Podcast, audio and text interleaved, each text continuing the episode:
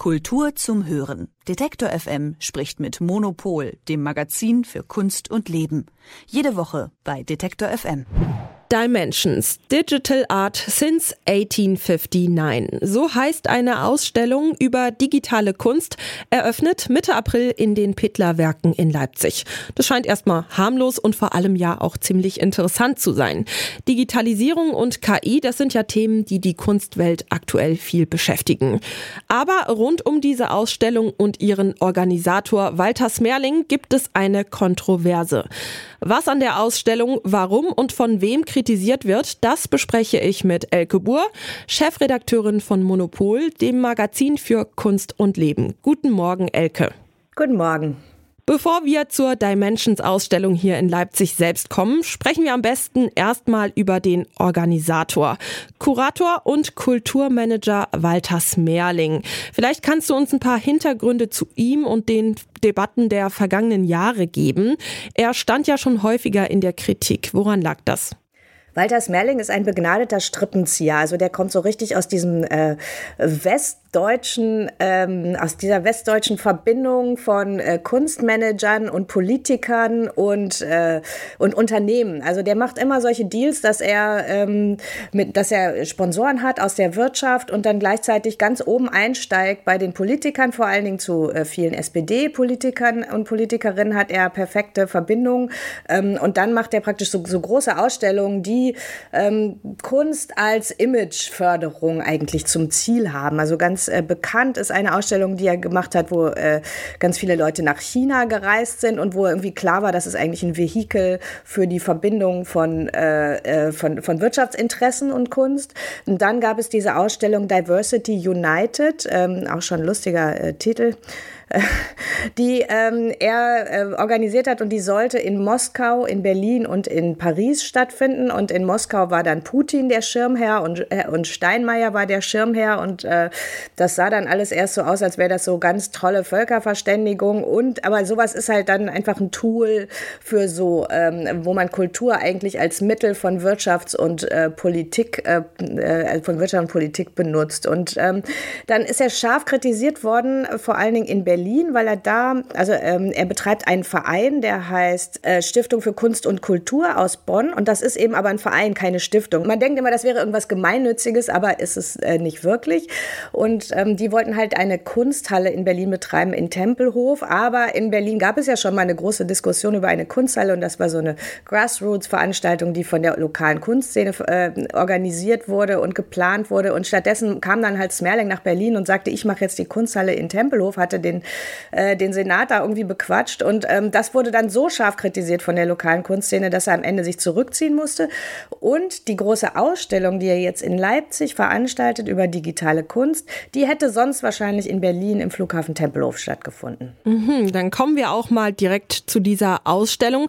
Also von wem wird Smerling da wofür kritisiert? Sind das ähnliche Themen? Hier geht es vor allen Dingen um die Sponsoren. Also ähm, äh, maßgeblich wird, die, äh, wird diese Ausstellung zur digitalen Kunst finanziert von dem Konzern Palantir. Der ist gegründet worden von Peter Thiel, einem ähm, rechtslibertären Trump-Freund, der dessen Ideologie es eigentlich ist, dass die großen Tech-Unternehmen die Rolle des Staates einnehmen sollen. Und die, äh, die stellen so Big, also die beschäftigen sich mit Big Data, machen Software für Big Data, so Überwachungssoftware. Und das ist halt insofern sehr umstritten, weil ähm, ähm, man diese Software natürlich für alles Mögliche einsetzen kann. Man kann sie einsetzen äh, im Krieg, wo die Ukraine gegen die, äh, die Russen kämpft. Man kann sie aber auch gegen die eigene Bevölkerung natürlich einsetzen, um, ähm, äh, ja, also um, um, um Kriminalität zu verhindern oder auch Leute zu überwachen. Also das heißt, das ist eine sehr äh, umstrittene Software. Es gab in ähm, Deutschland auch schon ähm, äh, Verfassungsurteile, die gesagt haben, äh, wir dürfen das hier nicht anwenden gegen die eigene Bevölkerung und so.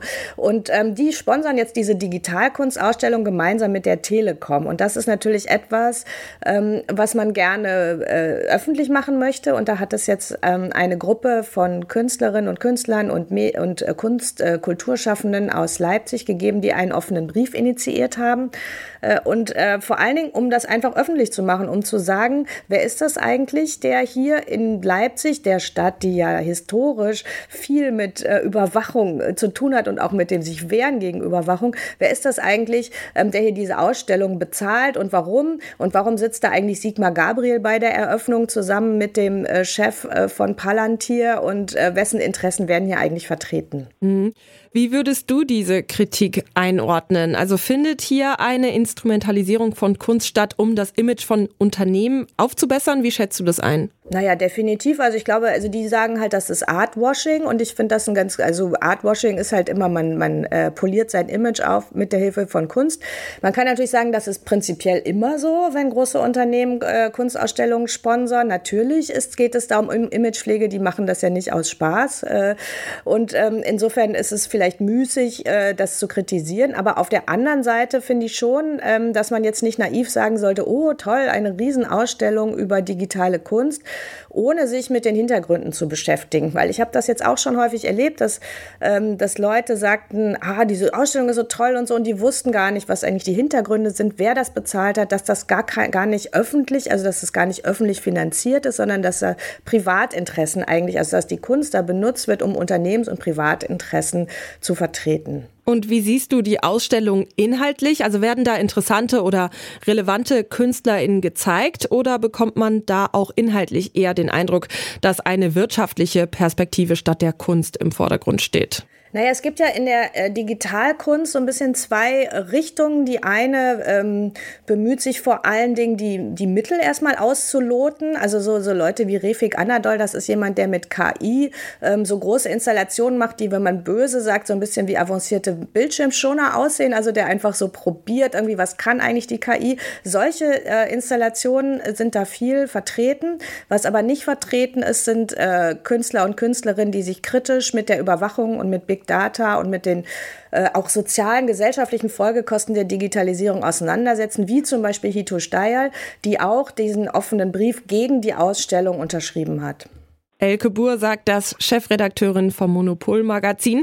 Sie hat die Hintergründe und die Debatte rund um Walter Smerling und die Ausstellung Dimensions in Leipzig für uns eingeordnet. Die Ausstellung läuft in jedem Fall noch bis zum 9. Juli in den Pittlerwerken. Danke für diesen Einblick, Elke. Gerne. Unser tägliches frühmorgendliches Gespräch über das, was wichtig wird, immer donnerstags in Kooperation mit dem Monopol Magazin. Kultur zum Hören. Detektor FM spricht mit Monopol, dem Magazin für Kunst und Leben. Jede Woche bei Detektor FM.